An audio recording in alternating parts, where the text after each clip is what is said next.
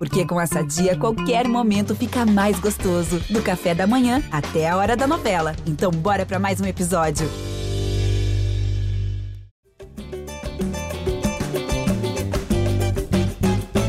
Alô, você ligado no GE. Globo, alô, você ligado no GE Fluminense. Está entrando no ar mais uma edição do podcast da torcida tricolor, edição 248.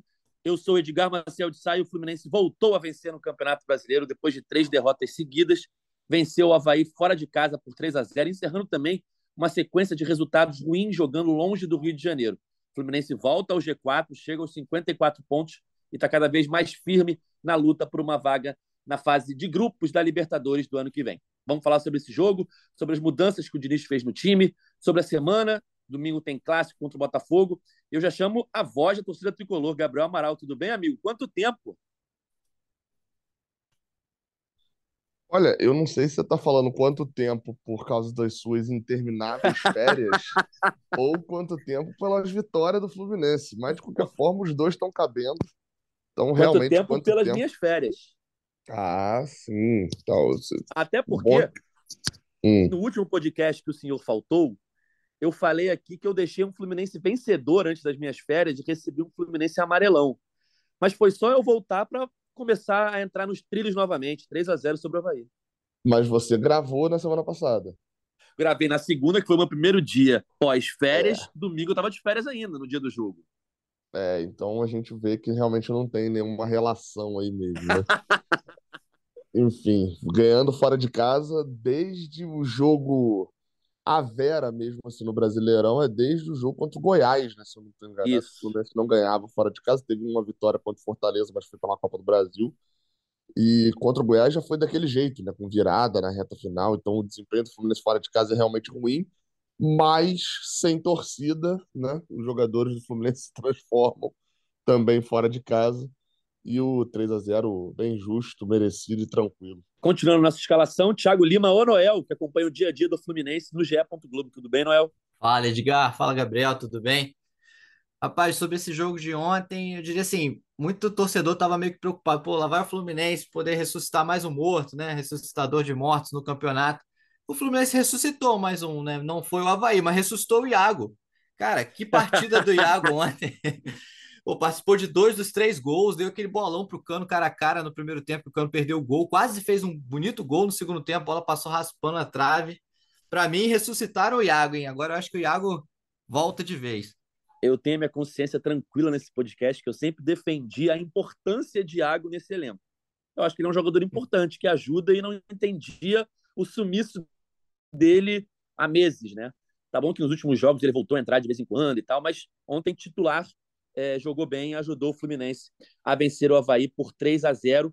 Uma partida que até nos primeiros minutos ali o Fluminense é, viu a, o Havaí atacar um pouco mais, mas depois conseguiu controlar o jogo, predominou a qualidade técnica do Fluminense em relação ao Havaí, que está na zona do rebaixamento. Uma vitória por 3 a 0. Cano voltando a marcar, né? reassumindo a artilharia do Campeonato Brasileiro.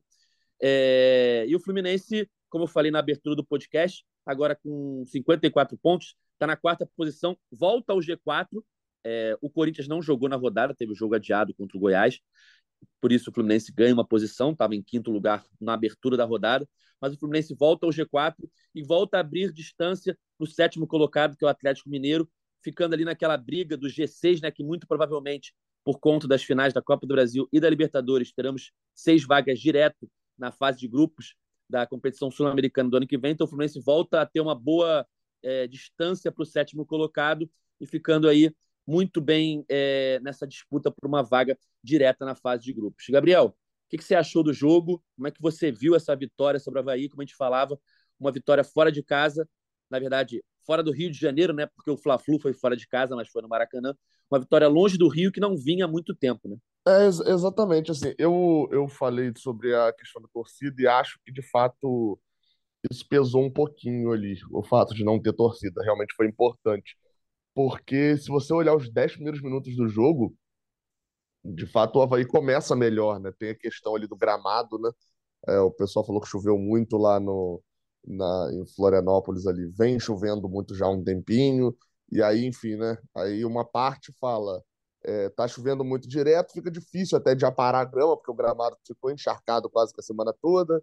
Aí o Diniz, na coletiva, já fala: ah, com certeza eles deixaram de propósito a grama mais alta para atrapalhar o jogo, enfim. Mas sendo um ou sendo outro, o fato é que vinha, vinha ajeitando, assim, vinha funcionando para o Havaí, né? Foram 10 minutos ali em que o Havaí jogou melhor do que o Fluminense. Então o Diniz assume isso na coletiva também. É, inclusive, se o Bruno Silva fosse um pouquinho melhor, não precisava ser muito, não. Ele precisava ser só ruim. Se ele fosse ruim, que é um pouquinho melhor do que ele é, era 1 a 0 para o Havaí com 2, 3 minutos de jogo, né? Uma bola na pequena área ali. Então, mas tirando isso, o Fluminense conseguiu transformar o jogo num jogo tranquilo, assim. É, mérito pro, pro Iago Felipe pelo gol. É, e aí, agora, quando foi Deco que fez em 2012, aí tava todo mundo, nossa, que gênio! Ah, o maior jogador da história e tal. Aí agora que é Iago Felipe, que tá fazendo um negócio desse, aí todo mundo fala, ah, não, foi cagada, ele tentou cruzar. Mas para mim, pelo menos, acho que pareceu mesmo que ele tentou, que ele tentou chutar pro gol. É, e aquilo abriu o jogo, né? Porque o Cano não estava conseguindo fazer o gol, já tinha tido duas chances. Uma tinha sido desarmada, outra ele tinha chutado em cima do goleiro. E, ele, e, e ali, quando abre o placar, o jogo começa a se abrir, né? Porque o time do Havaí, ele. O Fluminense pegou recentemente times que estão lá embaixo, né? É, o time do Juventude tinha acabado de, de, Acho que tinha acabado de trocar de treinador quando o Fluminense pegou, enfim, mas já é um time que já tá lá. Já largou o campeonato, né? Já tá aí só a passeio, enfim, economizando para a Série B. Mas o Fluminense tinha pegado o Atlético Goianiense, que é um time que, apesar de não ser nenhum primor, ele está numa posição que não condiz com o que ele é dentro desse Brasileirão. Assim. O Atlético Goianiense é meio fortaleza ali no primeiro turno. Tem um time razoável e tal, e estava lá embaixo. E é bem treinado e estava lá embaixo, tanto que agora está quatro jogos sem perder. Agora o Havaí está exatamente onde ele deveria estar tá mesmo. Assim, é, o time do Havaí é fraco é, é, de, de peças e é muito mal treinado, né? O, o Lisca não, não deu nenhum padrão, nada para o Havaí, e os resultados recentes mostram isso. Então foi muito fácil para o Fluminense, depois de abrir o placar ali, até antes de abrir o placar mesmo, já vinha tendo as chances, mas depois que já estava com o resultado debaixo do braço, conseguir fazer o segundo e o terceiro, e, e eu acho até que é, é aí é, é meio. É, discordo numa opinião, discorda da outra opinião minha, é meio contraditório, que eu vou falar agora. Mas eu acho que o Fluminense tinha que ter conseguido uma goleada maior ali no segundo tempo, tinha que ter forçado para conseguir pelo menos um 4 a 0 um 5 a 0 Só que, por outro lado, eu acho que o Diniz demorou a mexer, a tirar alguns jogadores de campo num jogo que estava praticamente decidido. Só que aí acabou não fazendo uma coisa nem outra. As mudanças só vêm com 30, 35 do segundo tempo. E, por outro lado, o Fluminense também não conseguiu fazer o quarto ou quinto gol.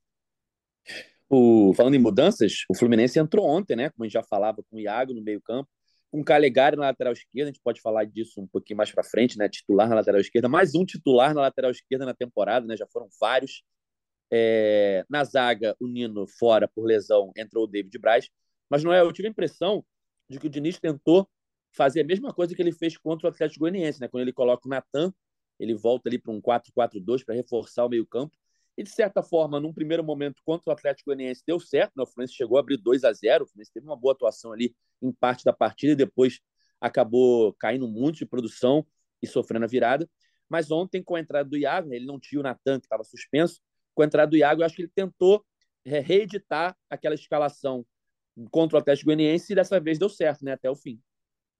Sim, sim, eu também achei que foi na mesma linha, assim, de, de, de jogo mas com uma diferença básica, ele entrou com o David Braz, né? Assim, contra o Atlético Goianiense, começa bem, depois começa a sofrer ataque aéreo de tudo que é lado e tomar sufoco, não conseguia cortar as bolas. Dessa vez ele entrou com o David Braz, é, mas o jogo aéreo, até eu estava assistindo a, a, coletiva do Lisca também, é, pós-jogo de ontem, e o Lisca falando que a bola aérea do Havaí é fraca para a Série A, tanto pra, no, ofensivamente quanto defensivamente. Então, assim, a escalação do David Braz ontem não passou por por o Havaí ter um jogo aéreo forte. Mas o David Braz, de fato, ganhou a posição ali do Felipe Melo nessa concorrência. É, mas sobre ofensivamente, né, o time para frente. Eu acho que o Iago ganhou essa brecha justamente pela ausência do Natan, que estava suspenso. Acho que se o Natan tivesse é, disponível, talvez o Diniz tivesse entrado com ele. É, e acho que o Iago mostrou um serviço, porque o Iago não foi. Quando a gente vê a escalação, né, a gente pode até lembrar do, do, daquela famosa trinca de volantes toda aí, né? Que era Iago, Martinelli, não era o André, né? Quem que era no primeiro volante na época? Era o Dodge, já foi o Dodge, enfim. Agora, depois que o Dodge sai, não lembro quem entra no lugar do Dodge. Mas o Em Iago não. 2020 era, era é, Iago Martinelli, e aí em alguns jogos ele, ele botava o Nenê ali atrás também. E, e, enfim, tinha o Hudson também nessa, Tinha nessa Hudson, conta. é, é. É, mas enfim, o Iago não foi um volante, né? O Iago foi como se fosse um meia, de fato, como, se- como o Natan jogou contra o Atlético Goianiense, de fato. É, porque o, o, o Diniz já tinha testado o Natan na posição do Nonato contra o Atlético Paranaense. E assim, ele, eu acho que ele encontrou no Martinelli substituto para o Nonato e agora está encontrando uma solução para a vaga ali que era do Luiz Henrique, que foi do Matheus Martins. Matheus Martins segurou por um tempo, mas depois oscilou, vem mal, então ele perdeu essa posição e não tinha quem colocar. Eu acho que essa solução, seja com o Natan ou com o Iago, deu uma outra cara para o time ser mais competitivo do que ele vinha sendo. É, e, e isso reflete no resultado, né? É, o que eu falei até antes sobre a lateral esquerda foi mais um lateral, mais um lateral, né? Que mais um jogador que foi titular na lateral esquerda do Fluminense na temporada 2022. Acho que não dá para negar que é, que é a, a posição que mais causa dor de cabeça nos técnicos e na torcida, né? De certa forma. A gente pode lembrar ali, Cris Silva já foi titular, Pineda já foi titular, Iago já foi titular na lateral esquerda, Caio Paulista durante muito tempo, ontem ficou no banco de reservas, e agora o Calegari, que foi Marlon Marlon, já foi titular, verdade. foi com o Diniz, inclusive. Sim, sim. E o, o Calegari, ele entra no intervalo da derrota para o Atlético, para o América Mineiro, perdão, quando o Caio Paulista está sendo muito vaiado. E agora o Diniz já bota ele de titular. Você acha que é uma tendência, Gabriel, para o restante da, desses jogos que restam, né? Faltam o quê? Seis jogos para o final da temporada. Você acha que é uma tendência ou é só mais uma evidência que é a posição que mais causou problemas ao Fluminense em 2022? O time do Diniz, assim, eu comparei num vídeo lá no, no Raiz Tricolor aquele computador ali que você tem e que você olha a área de trabalho do computador, ele tem 70 mil arquivos e pastas, mas o Diniz é aquele cara que é o dono do computador que você fala bem assim, ah, onde é que tá a pasta aqui do- dos arquivos de 2015? Aí ele já vai direto na pasta e ele sabe onde tá. Você olhando de fora é uma confusão, assim, o time, né? Porque o Calegari estava jogando de lateral esquerdo nessa partida, por quê? Porque o Caio Paulista perdeu a vaga. Aí você fala, ué, o Caio Paulista estava jogando de lateral esquerdo também? Não, tava, porque desde a saída do Luiz Henrique, ali o Natan até disputou a posição. Ué, Natan tá de atacante, mas o Natan não era meia, chegou a jogar. É, não, não, exatamente. Enfim, é- é- ele vai criando uns, uns retalhos no time dele que, que vão funcionando ali, ele vai mantendo. Eu acho que Calegari, assim, até o final do ano, é possível que você veja Calegari ali disputando essa posição.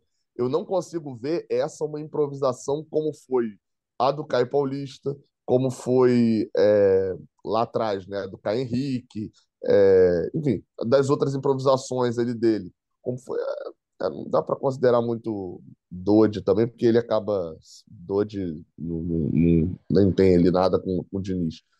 Mas assim, pensando nos jogadores que ele mudou, o, o Dodge não, o Alan, tô falando Dodge, mas é o Alan, é, Alan já era volante, né? Só que só é puxado para primeiro volante ali com o Diniz.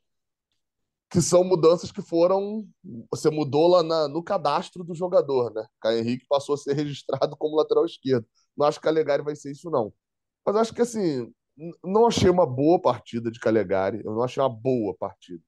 Só que eu até falei disso assim ontem com a galera. Falei, pô, o Calegari foi mal. Eu falei, cara, Calegari não jogava até o jogo contra o Atlético Mineiro, que ele ressurgiu do nada entrando como volante. Ele entrou como volante contra o Atlético Mineiro, aí jogou dois, três minutos ali contra o Atlético Goianiense e jogou um tempo contra o, o América Mineiro de lateral esquerdo. Antes disso, sabe quando ele tinha jogado? Em maio.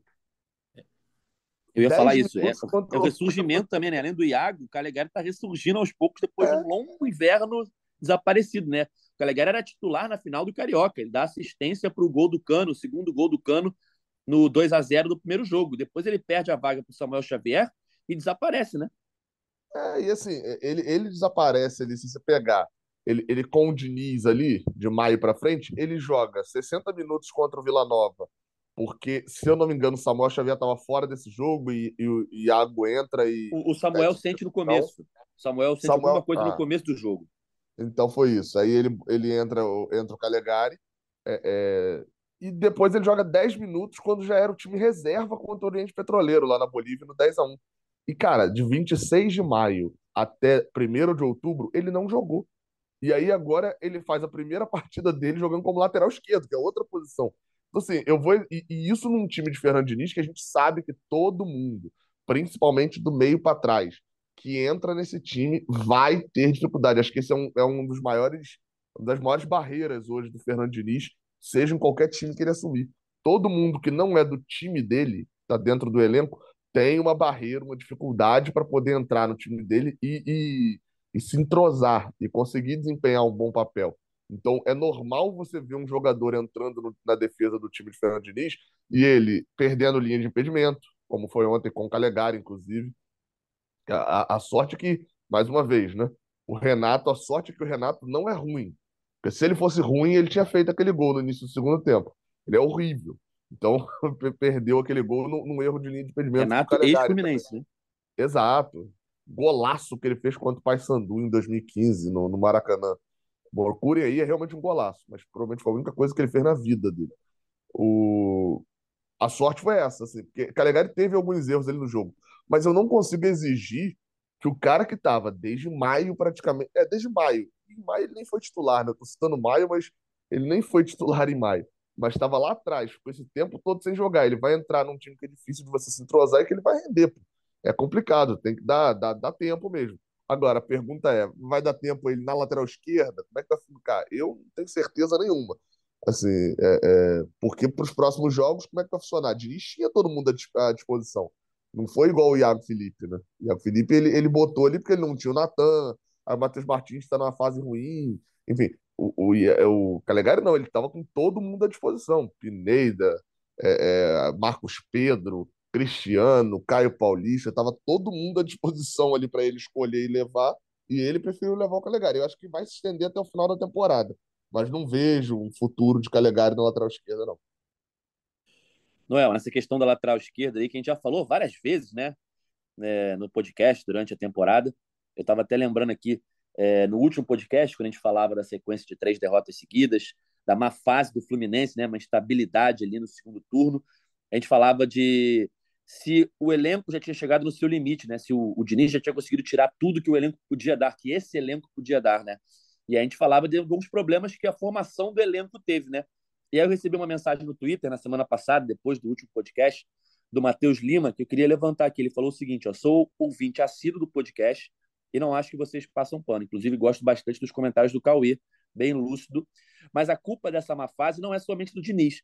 O Mário e o Angione devem ser citados. É, medalhões que eles contrataram sempre entram. Cadê a base? Cadê a, uma melhor formação do elenco? E eu acho que a lateral esquerda passa justamente por isso, né, Noel? É o grande tendão de Aquiles do Fluminense nessa temporada, né? Até em temporadas recentes também, né? ano passado a lateral esquerda também era um problema. Mas esse ano, principalmente, é um problema ainda maior, né? E eu acho que é o foco principal para a temporada que vem, né? Sem dúvida. Sim, eu acho que sem dúvida, cara. É... a diretoria investiu, né? Investiu nessa posição para contratar o Cristiano. Investiu o Cristiano... aparentemente errado, né? Pois é, o Cristiano não se firmou. E, e não vem tendo chance também, né? Não vem jogando. A, a perdeu a posição, de fato, desde o jogo contra o América, que ele tira o Caio Paulista para botar uma opção, tendo o Cristiano no banco, ele não põe e coloca o Calegari. Então, ou seja, Diniz não confia no Cristiano. Acho que é uma conclusão bem óbvia que a gente pode tirar daí. É...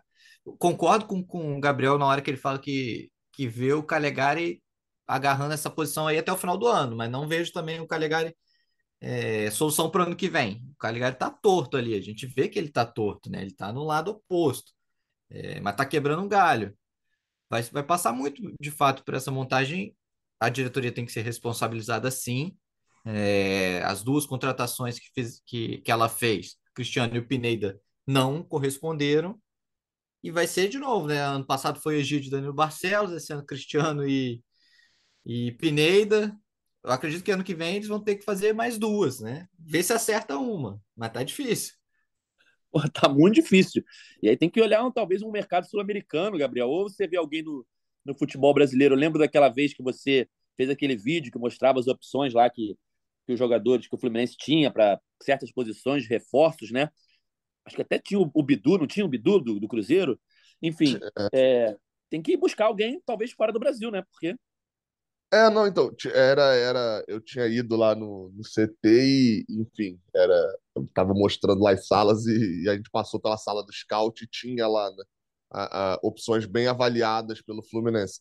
Assim, e, e- de fato tinha, o Matheus Bidu, que na época era do Guarani ainda, o Guarani pedia um valor bem alto por ele, se eu não me engano, bem alto, assim, considerando o que ele tinha já de, de, de para mostrar ali, né? É, e o Cruzeiro pagou. Eu, eu não, eu tô falando, de cabeça agora, mas acho que foram 10 milhões, se eu não me engano, que foram pagos pelo, pelo Matheus Bidu ou algo parecido.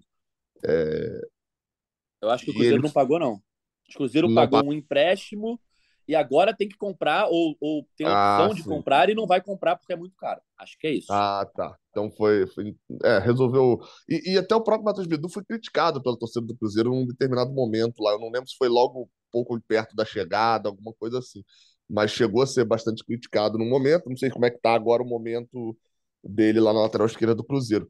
Mas, mas o ponto, acho que principal, o profissional, se for devolver para o Guarani, é a hora da- do Fluminense ir em cima. Assim, acho que é um, é um bom ativo pensando no futuro que é o principal crítico ao Cristiano, né? O Cristiano é um lateral de 29 anos, quando o Fluminense contratou tinha 28. Se você traz o mesmo lateral, com a mesma história, né? Ou seja, praticamente nenhuma, com 22, você ainda está pensando num crescimento. O Cristiano está entrando na fase, está na fase de, de maturidade da carreira dele, onde ele só tem meio que crescer para baixo, né? O famoso crescer para baixo. Mas lateral esquerdo, eu tenho batido nessa tecla. Se você tirar ali os quatro times que investiram muito dinheiro nesse ano, enfim, que tem super times ali, é, tem laterais esquerdos bons, né? Corinthians, Atlético Mineiro, Flamengo e, e Palmeiras. Cara, você vai para os outros times que estão ali na parte de cima da tabela. O Fluminense de fato tem que o, o que o Fluminense contratou, ele é banco de um lateral direito improvisado e de um atacante improvisado. Óbvio que também é isso, porque o Diniz adora improvisar. Talvez se ele tivesse um treinador normal lá, talvez tivesse um lateral esquerdo, o Cristiano estivesse jogando até hoje, a gente estivesse criticando ele, né? Enfim. Mas você olha ali, o lateral esquerdo do, do Internacional é o René. Se o René tivesse no Fluminense, a gente não estaria satisfeito com o lateral esquerdo, muito provavelmente. Talvez, olha o tempo que demorou para Samuel Xavier fazer um- um- um- um- as pazes ali com a torcida. Teve que fazer um ano perfeito. O nível é muito baixo da lateral esquerda, principalmente no Brasil, assim. No cenário geral, a gente tem poucos. Você vai ah, o Reinaldo do São Paulo. O Reinaldo vai ser morto de crítica. Você não acha que o é- René ia ser titular absoluto? Não, eu, eu gosto do René. Eu gosto. Eu gosto do René. Para mim seria titular absoluto. Só que eu, eu tô- o que eu tô falando é o seguinte: é, é, quando a gente olha o jogador no time do outro, a gente acha. O René ia, ia, ia ser criticado aqui no Fluminense, como era criticado Ah, com cacete no, no, no- no. Então, assim, o que eu quero dizer é: a lateral esquerda no Brasil ela é nivelada por baixo. Alguns jogadores, por exemplo, tem um bom jogador no Ceará, Bruno Pacheco, mas é um, um Samuel Xavier. Você nunca testou num, num time que vai brigar pela parte de cima da tabela mesmo. Ele é um bom lateral, se- seguro, ataca bem, mas jogou aonde? Na Chapecoense e no Ceará, que apesar de no Ceará, obviamente, ter uma pressão da torcida, infelizmente da forma como foi ontem, mas tem uma pressão da torcida, ele não foi obrigado ainda a jogar num time onde ele vai ter que brigar na parte de cima da tabela. E aí, tipo assim, não dá pra garantir nada. É- é, você vai, você tem o São Paulo, né, também, Reinaldo. É, você vai buscar alguns outros times ali no meio da tabela, você também vai achar. O Botafogo acabou de trazer um lateral. O Fortaleza levou o Juninho, tinha o Juninho Capixaba, que é um lateral daqueles que é um atacante jogando de lateral esquerdo, porque era muito criticado por falta de marcação. Meu ponto é o seguinte: lateral esquerda é um ponto onde você tem muita facilidade de errar em contratação. Então, se você tem muita facilidade de errar em contratação, aí vem o maior problema do Fluminense, né? O Fluminense conseguiu errar numa contratação com gosto. Errar com 7, 8 milhões de reais. Porque se trouxesse o Cristiano, eu, eu tô falando isso desde o início do ano e ainda não mudei minha opinião. Se trouxesse o Cristiano por um milhão de reais, um milhão de reais, trouxe o Cristiano, eu acharia uma contratação ok. Porque você traz um, um cara que está ali fora de, desse ciclo normal, tenta, e é uma contratação que pode dar errado, porque toda contratação pode. Agora, quando você traz a, o seu maior investimento da temporada, se eu não estou enganado, é o segundo maior investimento da gestão Mário Bittencourt. Só fica atrás do Caio Paulista, né? Não sei, tô falando de cabeça agora. Porque o Caio Paulista é aquilo por 50%, né? É 7, 8 milhões por 50% do Caio Paulista. O Cristiano é isso por 100, na teoria 90, 100% dele. O seu maior investimento vem e ele não consegue jogar e ainda você não tem uma projeção de futuro muito boa com ele, assim, mostra que o Fluminense é, é, era difícil contratar. O Fluminense foi lá e contratou mal. Ele se esforçou para contratar mal.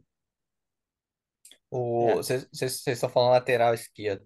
Tem um que, eu, que me agrada, mas acho que não deve ser difícil tirar, porque o clube é, vive uma situação financeira estável, o clube está em, em, ascensão no Brasil. O Atlético Paranaense é o Abner Vinícius. Eu gosto desse jogador, mas imagino que seja difícil você tirar ele de lá. Muito difícil. Dali é só para a é, Europa. Dali é, é para a Europa ou para um super time, né? Ele foi campeão olímpico junto com o Nino, né? Se eu não me engano também. É. E ele, ele chegou a ser criticado esse ano, mas ele, eu lembro quando eu fui no ano passado lá, eu fui na loja lá do Atlético Paranaense, e assim, tinha, você percebe isso, né? Assim, tinha, tinha uma, uma, uma arara lá de camisas que era é. só as camisas já personalizadas com o nome Abel. Então, assim, é, é, já era um, um, é um nível que só sai para subir muito de nível, né? É, e um, um cara que o Fluminense já tentou antes, não me surpreenderia se o Fluminense tentasse de novo, é o Dodô, né, do Atlético Mineiro. Não me surpreenderia se o Fluminense tentasse de novo. O Edgar falou de buscar a opção sul-americana, a gente não pode esquecer que o Fluminense buscou esse, esse ano. o Pineda não deixou de ser. é, bem lembrado. Mas eu, não, eu, é porque eu, habla, não é porque habla que é bom, né? Eu, eu, eu, pensava numa opção assim, um cara destaque novo, sabe? Tá surgindo. O Pineda já estava lá há anos e o Fluminense mesmo já tinha tido outras possibilidades de contratar o Pineda. Mas eu estava falando de alguém ali bem avaliado ali de 22, 23 anos, um destaque do melhor lateral esquerdo do campeonato colombiano, sei lá, sabe? Algo nessa linha. E não na minha cabeça não era o Pineda, entendeu? Por mais que se encaixe bem como como o Noel lembrou. É... Noel, falando da, da coletiva do Diniz ontem, né? Depois do América Mineiro foi uma coletiva muito, muito curta. E ontem ele falou algumas coisas interessantes, principalmente sobre essa, essa pressão por resultados, né? O Fluminense teve esse, esse momento ruim, né? Contra, o, contra três adversários e três derrotas. E agora é, volta a vencer e ele falou algo interessante, acho que valia a gente analisar. Ele falou o seguinte: ó, vencer sempre traz alívio, futebol meio que existe muita pressão, pouca racionalidade. O Fluminense, em oito dias, saiu de uma posição brigando por título para as pessoas acharem que estava tudo ruim. E nunca esteve tudo ruim. A gente enfrentou Atlético, Atlético Goianiense América Mineiro e oscilou em uma semana. Nosso calendário é muito curto. Nos três jogos, a gente conseguiu ter bons momentos, mas as derrotas trazem uma insatisfação grande por parte do torcedor, o que é natural. É um erro do nosso futebol brasileiro a gente colocar em xeque os nossos trabalhos, os jogadores, os treinadores, por conta de uma semana ruim. Hoje ganhamos de 3 a 0. A equipe jogou bem, mas tivemos erros, que eventualmente, se tivéssemos sofrido o gol, existiria um drama. E a gente deixaria de ver o trabalho mais uma vez. Eu entendo perfeitamente o torcedor, sou muito grato pelo que a torcida fez na minha chegada, e ele tem todo o direito de ficar indignado quando quer vencer. Mas as pessoas que falam de futebol têm que ter um pouco mais de cuidado e análise das partidas. É por aí, né, Noel? Sim, é por aí. Você tem que analisar além do resultado, né? Mas eu não acho, bom, não sei o que mais incomodou ele nesses, nessas semanas aí de das três derrotas. É, e eu concordo que o time teve bons momentos. Teve bom momento contra o Atlético Mineiro, primeiro tempo. Teve bom momento contra o Atlético Goianiense, primeiro tempo. É, contra o América Mineiro eu já não achei. Já não achei que o América dominou o Fluminense o jogo inteiro. É, mas eu não acho que gente, as críticas, pelo menos da nossa parte, nesse período, foram analisando resultado, foram analisando desempenho. É, lembra, a gente não deixou de destacar que o Fluminense teve um bom momento contra o Atlético Mineiro, teve um bom momento contra o Atlético Goianiense, mas depois o caldo desandou e, e o time não fez. Contra o Atlético Goianiense, por exemplo, a gente bateu na, na questão da bola aérea. O, o Fluminense estava sendo massacrado na bola aérea e o Diniz continuou com o Felipe Melo até final do jogo, praticamente. E o Fluminense tomou a virada. É... Eu acho que tem os dois lados. Tem o lado, sim, de você Você tem que, de fato, não pode avaliar só em cima do resultado, você tem que avaliar o desempenho, o trabalho como um todo. E até nos momentos, eh, mesmo pesando essas três derrotas, eu não vi ninguém da mídia falando: caraca, tem que demitir o Diniz, olha o trabalho do Diniz. Todas as críticas eu, que eu vi nesse período foram: o, o trabalho do Diniz é muito bom, merece renovar, mas tá, tá, o time, ele não tá encontrando um equilíbrio pro time, o time tá vindo mal. Não sei se o Gabriel concorda. Eu, eu, eu, discordo, mas não é uma, uma discordância, é diretamente você. Eu até concordo com o que você falou, mas é, é, de que de, o, de, não teve de fato, ah, demite o Diniz, né, e tal, uma crítica muito severa. Assim, mas só que o Diniz, ele, ele provoca isso, assim, né? Eu, eu, eu tem vídeo até que eu, eu, já falei aqui, já, já, gravei vídeo lá no canal de que o Diniz, é, é ele é o, o martelo que se destaca, o prego que se destaca.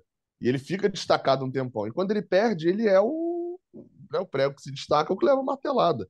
É, três derrotas seguidas, hum, pela posição do Fluminense, pelo cenário, você não vai, até pelo tempo agora, você vai discutir demissão. Mas estava se pondo em xeque o trabalho inteiro dele. E, e, e a renovação para o ano que vem. E, e, muita coisa foi posta em xeque. E eu acho que também essa questão do Diniz ela não é sempre muito pontual ali sobre o que está acontecendo é, é, ela é meio que uma reclamação que, que, que, que é histórica dele já mesmo. Assim, é uma reclamação que todas as vezes ele vai fazer, porque é uma coisa que o trabalho dele passa. E, e eu acho que é, tem, existe um problema. A, a, o trabalho do Fernando Diniz ele expõe um problema da cobertura da mídia. Porque ele sai da, da nossa, do nosso normal. Assim. Ele não é um treinador normal. E, e, pessoas que não são normais, assim, elas exigem uma atenção maior. E às vezes a gente, como mídia, no meu caso, nem se enquadra tanto, porque, pô, eu só falo de Fluminense, né? A minha cobertura, até ali pegando raiz tricolor mesmo, ela é sobre o Fluminense. Eu tenho, eu tenho essa facilidade. Agora, pô, o cara que tem que analisar 20 técnicos, o Diniz é diferente, não dá para botar nesse bolo. E aí eu acho que é onde ele se incomoda muito que é quando o resultado sobrepõe. A, a, a, crítica a ele, essa crítica igual a que você fez, é a crítica embasada. Só que a maior parte das críticas, e aí eu não falo aqui, ah, não, mas acho que dos que cobrem o Fluminense são boas. Sim, mas os que cobram o Fluminense são o quê? 2%, 1% dos jornalistas esportivos do Brasil. Então, é, é, porque, obviamente, você é, é um nicho. Né? Então, eu acho que o que mais irrita o Fernando Diniz é quando fala assim, o trabalho não deu certo, o trabalho foi quinto lugar ele, ele falou algo na coletiva que, que eu, não, eu não, não lembro agora se foi o trechinho que o Edgar citou, mas que eu fiquei parei pensar, falei, caraca, realmente assim, o Fluminense estava brigando pelo título, passou uma semana, foi uma semana que o Fluminense jogou três vezes, duas vezes longe do Rio, quando você olha assim de fora, né? E eu, uma semana, foram oito dias. E o Fluminense virou um lixo para algumas pessoas, assim. É óbvio, a forma como perde para o Atlético Goianiense, ela né, é um problema sério. O, o, jogo contra o América Mineiro ter sido em casa e o Fluminense já ter perdido o jogo no primeiro tempo. Então, quando você vai olhar um pouquinho mais perto, isso fica pior. Mas foi uma semana que o Fluminense desandou, inclusive no momento que também tinha desandado no primeiro turno. Então, acho que assim, é, é, há muita precipitação ao comentar sobre o trabalho do Fernando Diniz. E eu digo isso tanto para o lado positivo para ele também e quanto para o lado negativo. É, é, o Diniz ganha uma partida, assim, é, ele até dessa vez ele falou na, na, coletiva, ele foi mais sincero nisso, né? O Havaí podia ter ganhado o jogo. Se o Bruno Silva faz aquele primeiro gol, o Fluminense, eu não sei se o Fluminense teria é, é, a tranquilidade necessária, por causa do desespero das quatro derrotas seguidas, e, e a qualidade mesmo dentro daquele campo para poder virar o jogo em cima do Havaí. Então, assim, há uma precipitação, acho que até por várias vezes, para elogiar, mas principalmente para criticar o trabalho do Fernando Diniz na, na derrota. E aí, assim, a gente está chegando agora, daqui a cinco, seis jogos, na primeira vez que a gente vai poder parar ao final do ano e olhar para o trabalho de Fernando Diniz e avaliar de fato o trabalho dele, com início, meio e fim dentro do ano. E aí eu acho que dá para fazer um balanço mais justo, assim, sem ficar fazendo esse balanço só do tipo assim, ganhou nessa rodada, trabalho bom. Aí perdeu, trabalho ruim. E, e fica nessa gangorra maluca.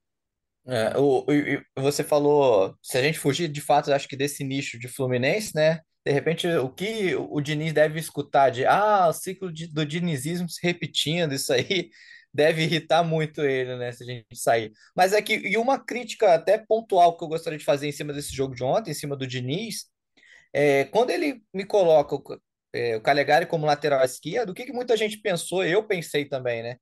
Pô, ele vai dar chance para o Caio Paulista na ponta direita, onde o Caio Paulista viveu seu melhor momento no Fluminense, com Roger Machado e tudo mais. Ele vai colocar ali. Ele coloca o Iago, ele forma um time diferente, aí tá aí tudo bem, mas ele não ter colocado o Caio Paulista durante o segundo tempo mesmo, na, na posição ali da ponta direita, para ver o rendimento e tal, essa é uma crítica que eu faço. Acho que ele poderia ter feito isso, é, mas o fato dele não fazer me passa ainda mais a impressão de que ele, mesmo, ele barrou o Caio Paulista, mas continua achando que o Caio Paulista é lateral esquerdo.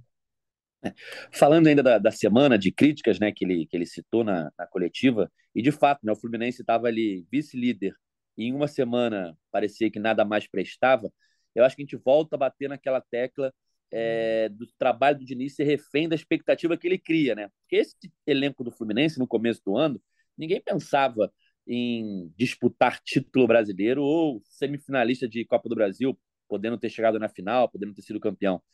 E aí o trabalho do Diniz a partir da chegada dele, muda esse time do Fluminense, do que ele brigava no ano, e aí cria-se uma expectativa que em algum momento há uma oscilação, porque o elenco não é tudo isso, e aí há uma queda natural, e aí vem as críticas, viu? O Dinizismo não é isso tudo, blá, blá, blá e tal.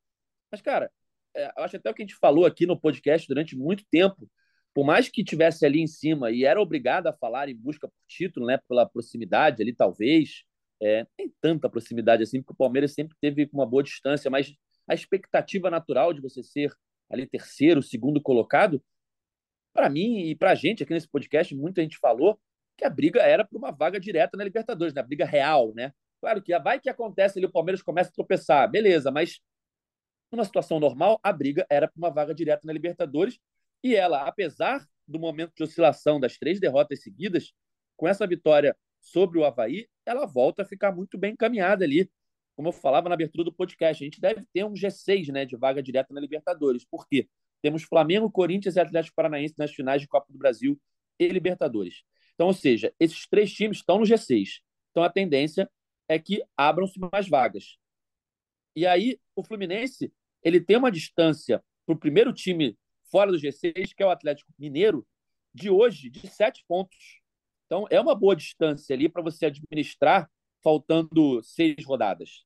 Então, é muito provável que o Fluminense vá chegar numa fase de grupos da Libertadores. E aí, quando terminar o ano, a gente olhar Fluminense campeão carioca, não era o Diniz, beleza, mas trabalho do Diniz, semifinal de Copa do Brasil, vaga direto na Libertadores.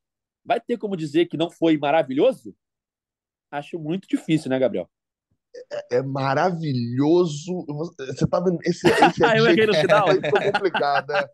Porque o maravilhoso, pô, é título, Maravilhoso né? pela expectativa que, que não existia é, antes. Então, eu, eu não. Eu, mas eu vou discordar mesmo do maravilhoso, porque apesar de eu concordar tá bom, com teria que ter sido campeão da Copa do Brasil para ser maravilhoso. É, é não, não, talvez finalista, assim, porque o, o Fluminense. Vamos lá, digamos que seja quarto, tá? Dentro dessa conta sua aí. Foi para Libertadores em quarto o Fluminense montou um elenco nesse ano para ser sétimo, acho, no Brasileirão. Você bota ali o Palmeiras, o Flamengo, o Corinthians, é, o Atlético Mineiro, quatro times aí, você vê, o Fluminense brigaria com o Internacional, com o Atlético Paranaense, e assim, então o Fluminense seria sétimo no Brasileirão. Você olha, esses seis elencos ali são melhores do que o nosso, ou, ou pelo menos mais parecidos, assim. Pô, se você montou um elenco para ser sétimo, sexto, e você é quarto, não dá para dizer que foi maravilhoso. Não é 2020, em que a gente entra no campeonato vivendo o contexto de rebaixamento direto a gente é quinto. É, é, aí eu acho que tem uma diferença, mas, mas eu concordo sobre essa expectativa. É, é o, o, de fato, o Fluminense chegou. Eu, eu, acho que o Fluminense chegou a brigar pelo título. É porque ninguém de fato brigou pelo título, né, com o Palmeiras. Mas se teve um, o Fluminense chegou a ser o desafiante do cinturão algumas rodadas. É, e, e, assim, isso era um fato irreal. De fato, eu acho que o trabalho de Fernando Diniz, talvez a gente é, é, a gente sempre fala sobre isso. Eu acho que ele tem um problema ali tradicional do trabalho dele, que é justamente ele formar um time, ele não pensar muito nas formas de alterar esse time com peças. Isso aconteceu em 2019, pelos relatos, aconteceu também no São Paulo, e aconteceu bem claramente nesse ano. Ele forma um time, e quando ele forma esse time, ele se preocupa tanto em dar entrosamento a esse time para esse time render mais, que ele acaba não, não enquanto está na boa fase, não vendo peças de reposição para esse time. Aí, quando sai um jogador, você começa a ter um problema sério. Foi o que aconteceu com o Donato. Porque aí você tem que entrosar o jogador que vem do banco, e demora. Basta ver a atuação de Martinelli ontem, bem melhor do que as primeiras. E só que, como você ficou entrosando esse time e rendendo direto, começam a vir os problemas físicos. E problema físico não é só lesão, é desgaste também. Pô, será que Germancano não tá desgastado? O cara jogou todos os jogos do Brasileirão. Ele jogou todos os jogos da temporada. Aquele jogo contra o Boa Vista, que foi o que ele não jogou, aquele jogo não existiu, né? Aquele jogo lá foi 90 minutos de debate sobre a venda de Luiz Henrique, o jogo em Bacaxá que, que Matheus Ferraz foi volante. Foi o único jogo que Germancano não jogou na temporada. Então, assim, pô, esses jogadores estão cansados. Então, acho que tem um problema de Fernando Diniz, sim, nos trabalhos dele, dele vir com a subida e de ter a queda. Só que no Fluminense não foi uma queda para fora da Libertadores, né? E até em relação a números, o, o Edgar, é, o FMG, né, o Instituto de Matemática da UFMG, faz cálculos sobre, é, enfim, sobre o futebol brasileiro. O Fluminense, considerando G6, tá? Então é a vaga direta na Libertadores. É, considerando G6. O Fluminense, nesse momento, tem 96,6% de chance de ir para a Libertadores direto, né? No G6. O nosso rival seria o Atlético Mineiro, que tem 17%. O Atlético Mineiro de chance. Quando você vai para aquela de pontuação, que é a que eu gosto mais, é, o Fluminense hoje tem 54. Com 60 pontos, é, o, o, Fluminense, enfim, a equipe teria que tiver chegar a 60 pontos, tem 98% de chance de ir para a Libertadores. Direto. Vaga direta, G6. Ou seja, faltam seis jogos. O Fluminense ganhar dois, ele está praticamente garantido já na, na Libertadores direto. Né? E, e, assim, isso considerando que o Fluminense teria que perder quatro e ganhar dois. Seria uma reta final ali, assim, de dez jogos com três vitórias só. Isso para um time que está lá em cima, isso é uma doideira. E mesmo assim iria. Então essa vaga direta, ela tá assegurada ali, né? É que eu acho que é um resultado bom, assim, é um resultado bom dentro da temporada, mas é, até para poder voltar ao ponto que você perguntou inicialmente, o Fluminense era brigava e brigaria pela sétima posição. É, é, não é um resultado minha... maravilhoso. E, e vou... tem um detalhe sobre a Copa do Brasil. Na Copa do Brasil, apesar da semifinal ser boa, a... o Fluminense foi favorito em todas as fases que chegou até ali. Não teve nem o Fluminense não pulou um, um, um degrau acima do que ele era para pular, que seria talvez o Corinthians. O Fluminense passou pelo lanterna da Série B, pelo líder da Série B e passou pelo lanterna da Série A naquele momento. Era o Fortaleza. E aí, quando pegou um time que era um confronto direto, foi eliminado. Então, assim, tem mérito de chegar na semifinal? Tem. Mas não, não pulou nenhuma cerca que não era. Cerca fica feio, né? Não pulou nenhum. nenhum... nenhum. Enfim, eu esqueci o nome daquele sim, negócio sim. lá. Do... Deu para entender. Eu só acho que o Fortaleza, é... ainda mais a gente vendo a Fortaleza hoje, e ali já estava num momento ali já de recuperação, era um jogo muito mais difícil do que parecia de ser, quando você fala enfrentar o Lanterna da Série A. Sim, é, sim, sim. É, eu acho que foi um grande. É, a classificação ali não era, não era fácil. E o Fluminense conseguiu se classificar, vencendo fora de casa, inclusive, e no Maracanã tendo dificuldades, porque era um adversário. Mas o Fluminense era favorito, né? Se fosse eliminado. Olha, olha com os olhos da época, assim. Fluminense eliminado pelo Fortaleza. Tá mas eu acho que é, era um jogo muito mais difícil do que parecia. É, eu só vou corrigir o final da minha frase. Tá bom, maravilhoso, eu exagerei. Mas muito acima da expectativa do início do ano. Eu acho que dá para. Pô, eu não sei. Eu não sei porque eu não consigo ignorar que o Fluminense caiu na pré-Libertadores. Né? A expectativa no início do ano era o Fluminense montando. Não, não, não, não, não, não, não, não. O, trabalho do Diniz. Ah, do Diniz, do Diniz. Do Diniz, é. Quando ele assume ali. Dúvida. Aí sem né? dúvida. Eu Acima que... da expectativa, sim. Sim.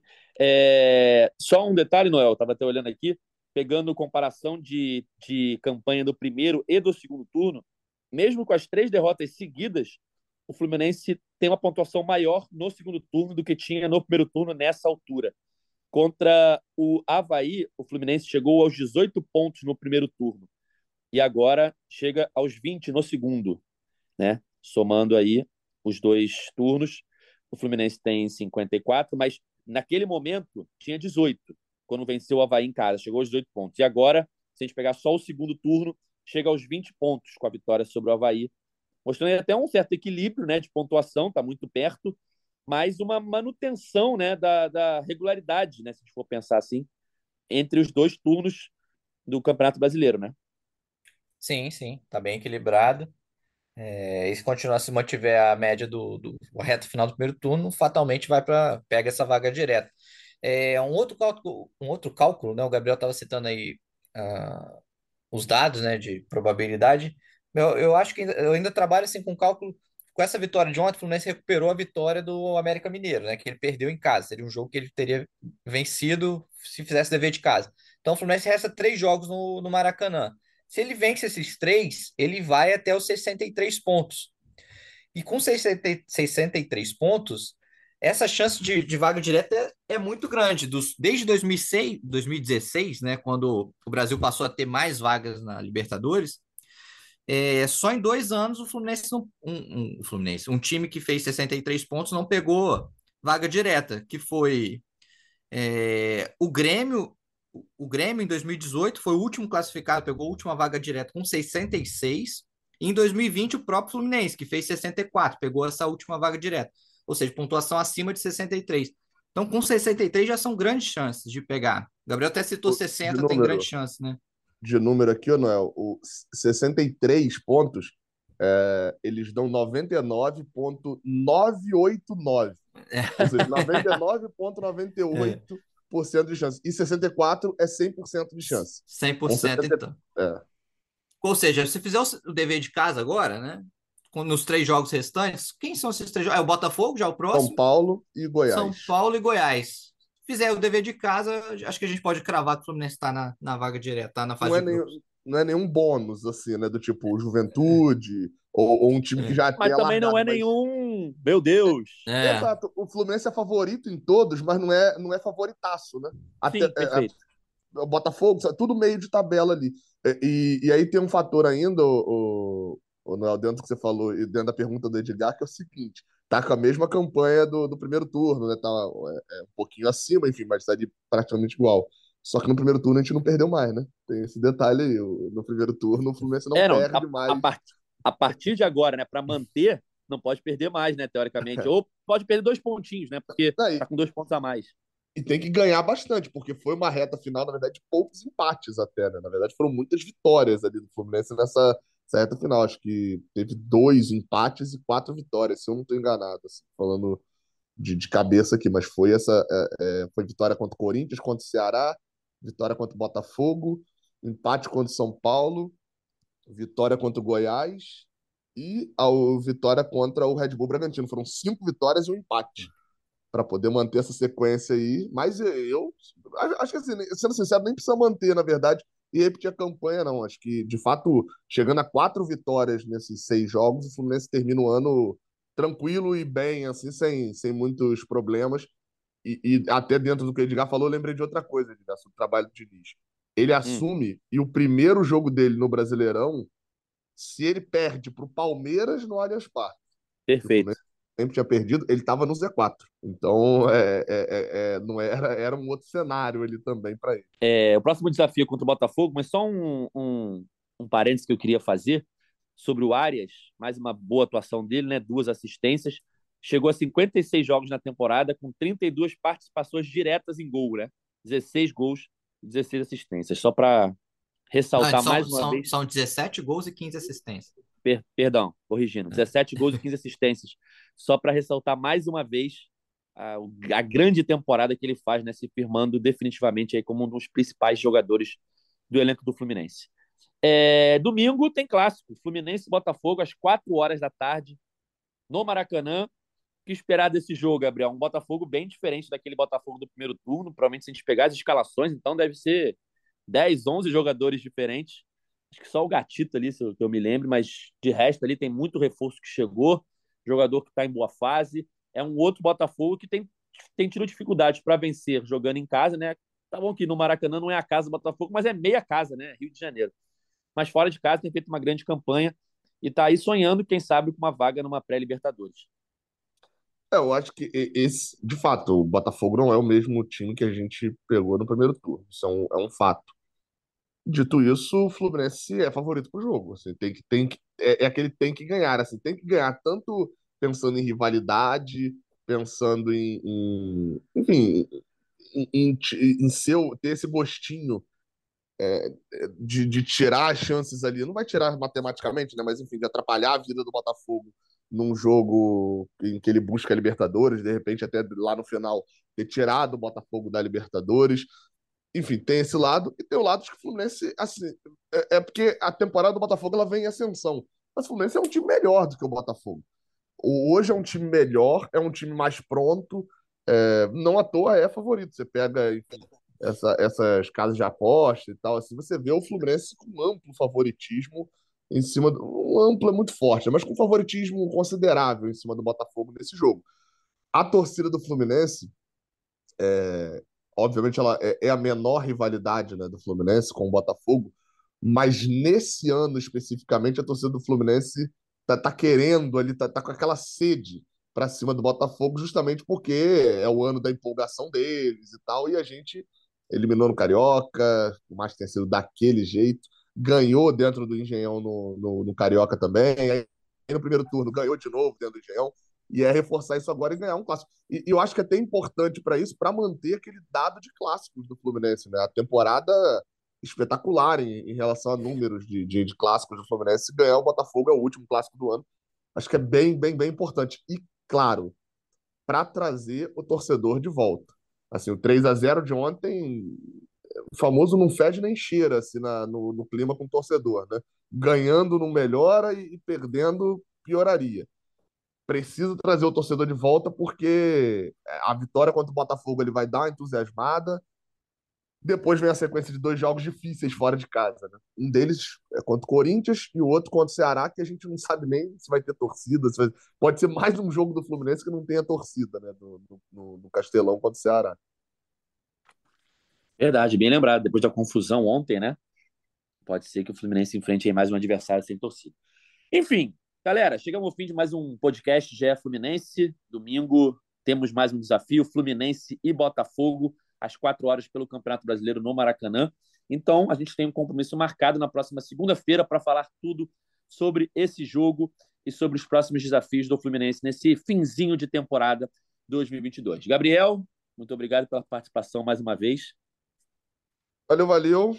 É... Olha, é, é, é um ano gravando muito podcast de Vitória, né? Enfim, espero Verdade. aí agora que esses, esses seis podcasts que faltam aí, a gente termine também bem tranquilo aqui, que as coletivas do Diniz sejam tranquilas, que na última coletiva do ano esteja todo mundo sorrindo tranquilamente lá em Bragança Paulista, com uma classificação tranquila para Libertadores, a volta do Fluminense ao G4 no Brasileirão para um, um, ano ainda melhor em 2022. E queria só destacar isso assim, sobre o John Arias, né? Você falou ali, você passou até mais rápido, mas que jogador espetacular, assim, né? E, e ainda bem que ele não é tão jovenzinho, então ele não, não vai render uma super venda. Ele vai ficar no Fluminense. Eu espero que ele fique no Fluminense, é, é, porque é aquele jogador que você tem a certeza de que ele não está fazendo o ano da vida dele. Ele vai fazer outros anos assim. Porque ele tá, ele tá jogando bem e não parece que é só uma super temporada dele, não.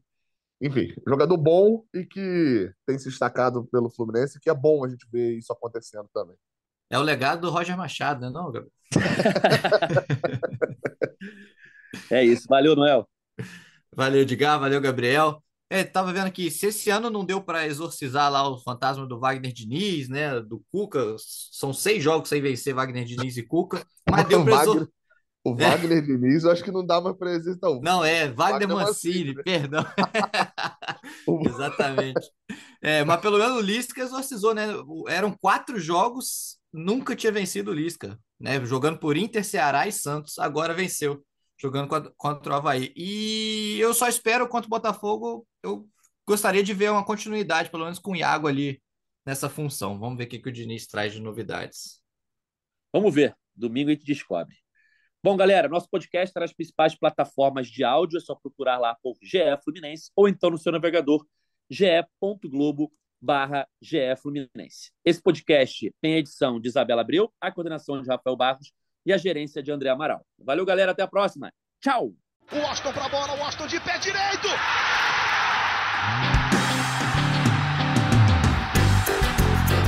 Sabe de quem? Do Flusão, do tricolor das Laranjeiras. É o GE Fluminense.